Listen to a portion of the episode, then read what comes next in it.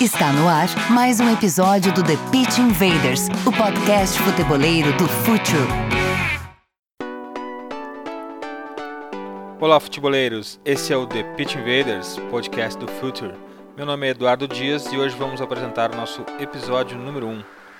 Nessa estreia, vamos falar de um dos projetos mais bem-sucedidos do futebol europeu, a Juventus, a vecchia senhora que está cada dia mais jovem e ambiciosa. Mas nem sempre foi assim. A queda para a Série B marcou um antes e um depois na vida da Juve. O caso Mod, o Modgate, é um daqueles casos típicos do Cautio.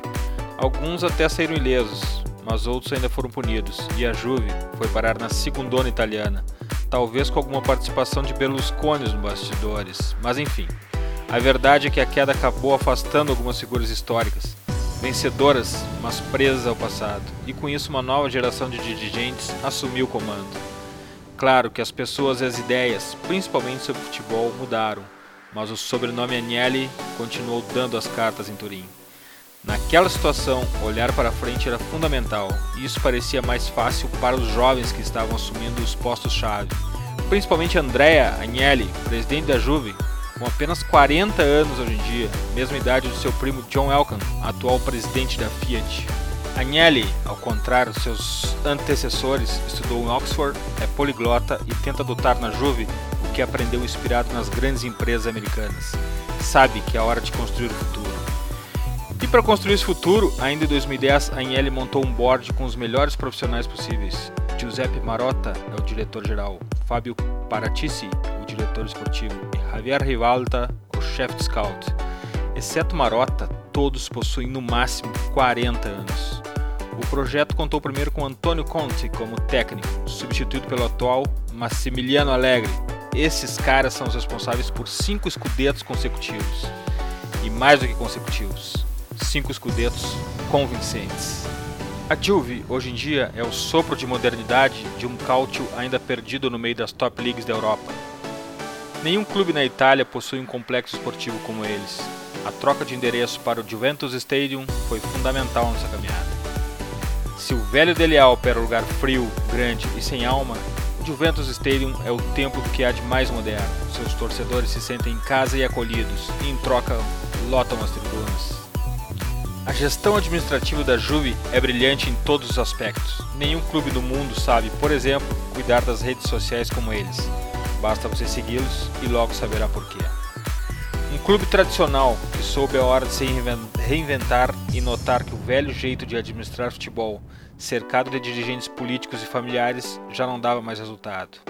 Agora, a Juve é modelo de gestão, não contrata por contratar e aposta nos melhores profissionais de sua área independente da sua nacionalidade, e isso mudou tudo.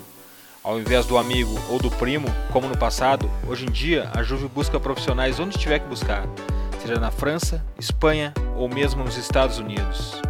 Uma das pessoas chaves desse processo todo é Giuseppe Marotta, um cara com experiência no mercado e que trouxe Pirlo e Vidal. Seu braço direito é o diretor esportivo Javier Ribalta, que vasculha o mercado através das ferramentas digitais mais modernas, além de comandar uma grande rede de olheiros. A Juventus é a décima economia futeboleira da Europa. Apesar de ter alcançado o faturamento de 300 milhões de euros na última temporada, alavancada pela chegada à final da Champions 2015, ainda assim está muito atrás dos 550 milhões do Real Madrid, dos 520 do Manchester United, dos 490 do Bayern, dos 480 do Barça e do Paris Saint-Germain, dos 400 do City ou mesmo dos 390 do Chelsea. Para competir com essa turma, a Juve teve que crescer com criatividade, ciência, inteligência e estratégia nas contratações. Buscou inicialmente o hoje proibido TPO, abusou de empréstimos com opção de compra e revirou o mercado atrás de atletas em fim de contrato, o que eles chamam de parâmetro zero. Pogba e André Pirlo chegaram livres em Turim, assim como Kedira. Por Barzagli pagaram 300 mil euros, por Tevez 9 milhões de euros e por Vidal 10 milhões e meio. Pode acreditar, isso não foi coincidência. O sucesso nas contratações permitiu à Juve obter grandes resultados em época de crise econômica e esportiva do Cautio. Uma prova dessa crise é a própria Juventus, que demorou seis anos para novamente investir 20 milhões de euros em um jogador. No, caos, no caso Álvaro Morata na temporada passada e que nesse ano já foi superado pelos 32 milhões pagos por Paulo Dybala e pelos 26 milhões pelo brasileiro Alexandro. Bem, nem tudo é perfeito na verdade. A flopada de Hernanes que veio da Inter por 11 milhões de euros é a prova disso. Bem, o problema da Juve não é simplesmente não ter o orçamento dos grandes europeus, mas por conceito próprio não gasta mais do que arrecada, o que acaba sendo ao mesmo tempo a chave de sucesso e o limitador de passos maiores nas Copas Europeias. Sucesso nos campos é o êxito da nova forma de gestão da Juve. Mais que isso, é um triunfo do clube como um todo. E a Juventus está absolutamente sozinha no cálcio. Além dos clubes adversários, a própria Liga Italiana e a Federação são administradas por velhos dinossauros e seu hábito de se cercar de amigos ou familiares.